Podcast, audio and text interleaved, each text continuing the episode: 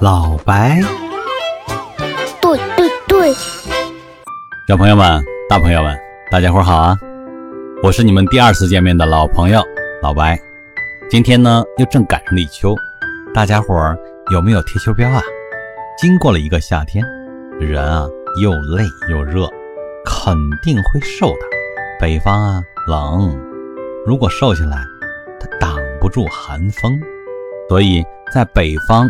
以前有一个传统，叫做立秋贴秋膘，吃点好的，补一补身上这个肥膘，然后应对马上要变凉的天气。不过一到南方，这个习俗就变了，在南方呢是叫咬秋或者叫啃秋。到了立秋这一天，是吃水果，常见的是西瓜、香瓜或者是桃子。大小朋友们，你们那儿是如何过立秋的呀？其实啊，节气可是咱们中国特有的东西。自古以来，咱们中国人利用这二十四个节气，非常好的指导了咱们的农耕作业，让咱们在历史上啊，成为了一个农业大国。上次节目，咱们讲了牛女二星，也就是牛郎织女的故事。那个故事啊，来自于《韵律歌》：“牛女二星河左右，参商两曜斗西东”里面的典故。按照约定啊。今天老白会给大小朋友们讲讲申星与商星的故事。老规矩，讲古前咱们要先干什么呢？对对对，我们要一起欣赏汉字的韵律之美。今天老白与大小朋友们分享一首古诗，这首诗是唐代大诗人杜甫的《赠魏八处士》。这个处士呢，指的就是隐士的意思。好了，进入诗的正文。人生不相见，动如参与商。今夕复何夕，共此灯烛光。少壮能几时？鬓发各已苍。访旧伴为鬼，惊呼热衷肠。焉知二十载，重上君子堂。惜别君未婚。儿女忽成行，怡然敬父职，问我来何方？问答乃未已，屈而罗九江。夜雨剪春酒，金吹见黄粱。主称会面难，一举累十觞。十觞亦不醉，感子故意长。明日隔山岳，世事两茫茫。这首诗啊，讲的是一个老人家去拜访二十年都没见过面的老朋友的一个故事。简单翻译一下啊，一直以来不得相见，就像申星与商星。今天是个什么样的好日子呀？能跟你挑灯相聚。青春真的很短暂，你看咱们的头发都白了。很惊讶的知道，很多老朋友都没了。心中啊，痛苦不安。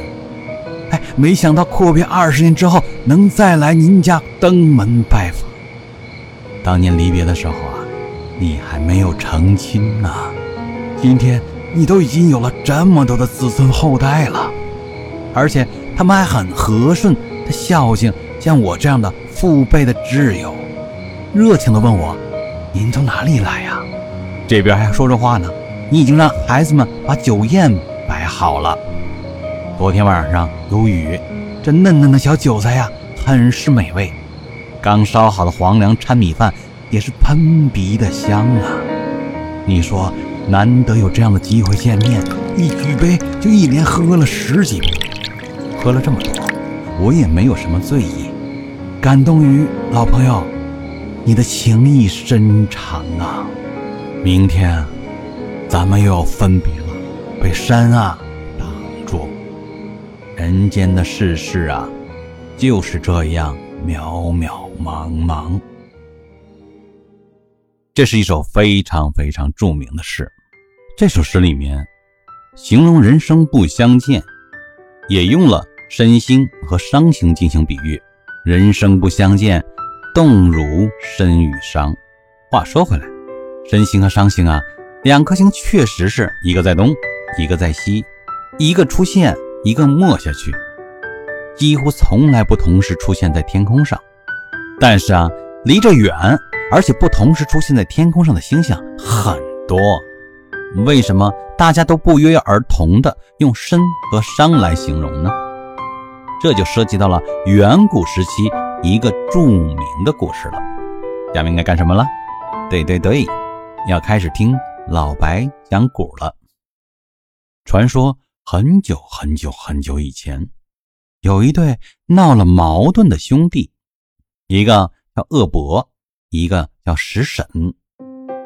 古人的名字吧，有点拗口，喜欢记呢就记，不喜欢记呢没关系，知道一个是大哥，一个是四弟就好了。这两兄弟的矛盾闹得非常大，见面就打。为了不让两兄弟打架呀，他们的老父亲也操碎了心。最后他想了个主意，都搬家吧，搬得远远的。当时的古人用天上的星辰划分地面上的区域，于是呢。大哥和他的族人呢，又来到了东方，对应商星的地域；四弟和他的族人呢，又迁去了西边，对应的呢是申星的地域。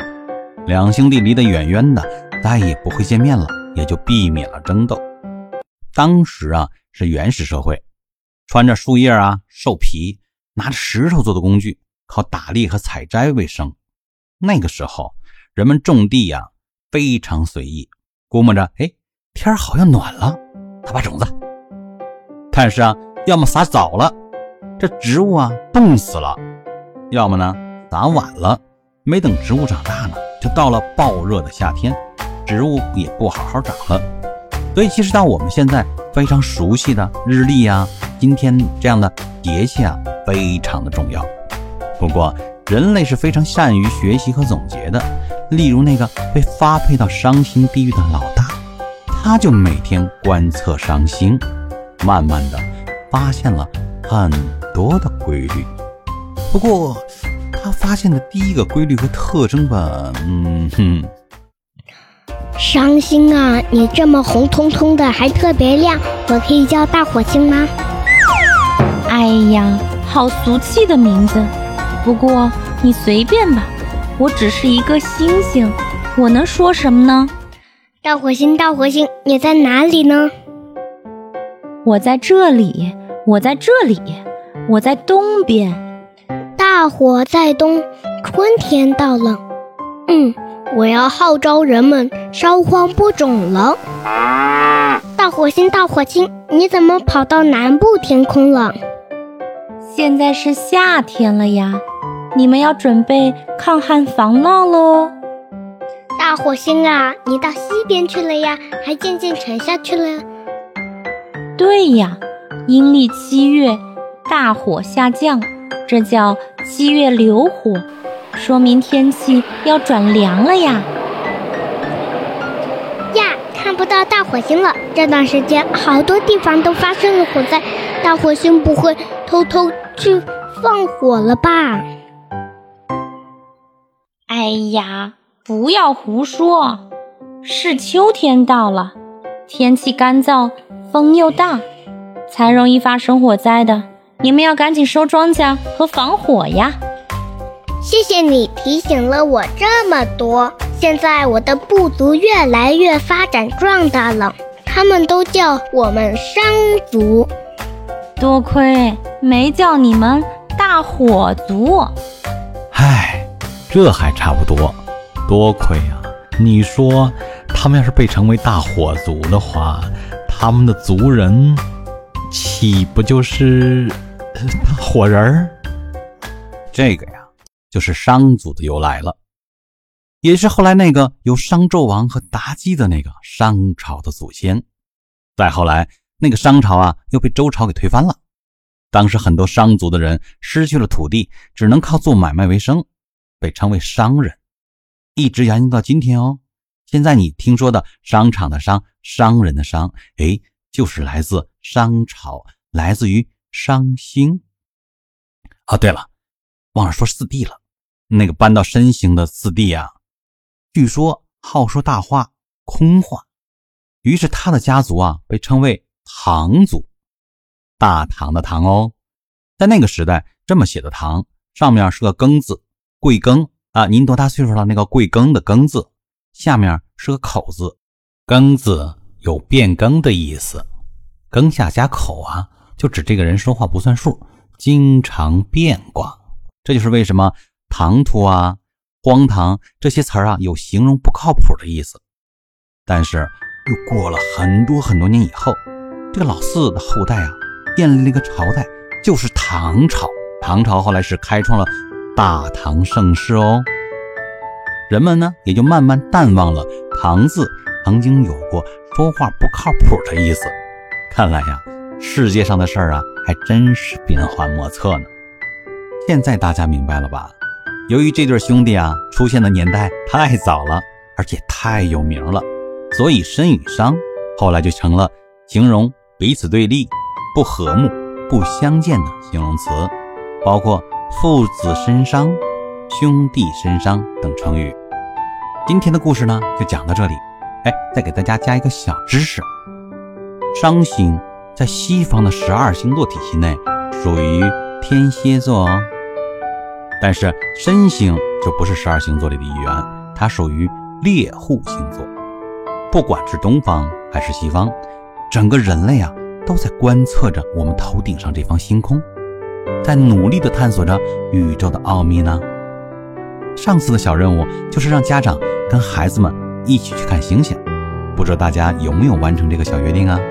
哎，今天的小任务又来喽，小朋友们，相信你的父母记你的生日记得非常清楚，但是你记得你父母的生日吗？今天的小任务就是请父母帮助孩子。了解和记住父母和其他亲人的生日、属相以及星座。我们对亲人的了解越多啊，我们就会爱他们爱得越深。演讲两期星星的故事了，下期咱们讲一个非常有名的钓鱼人的故事——垂钓客。大家知道是谁吗？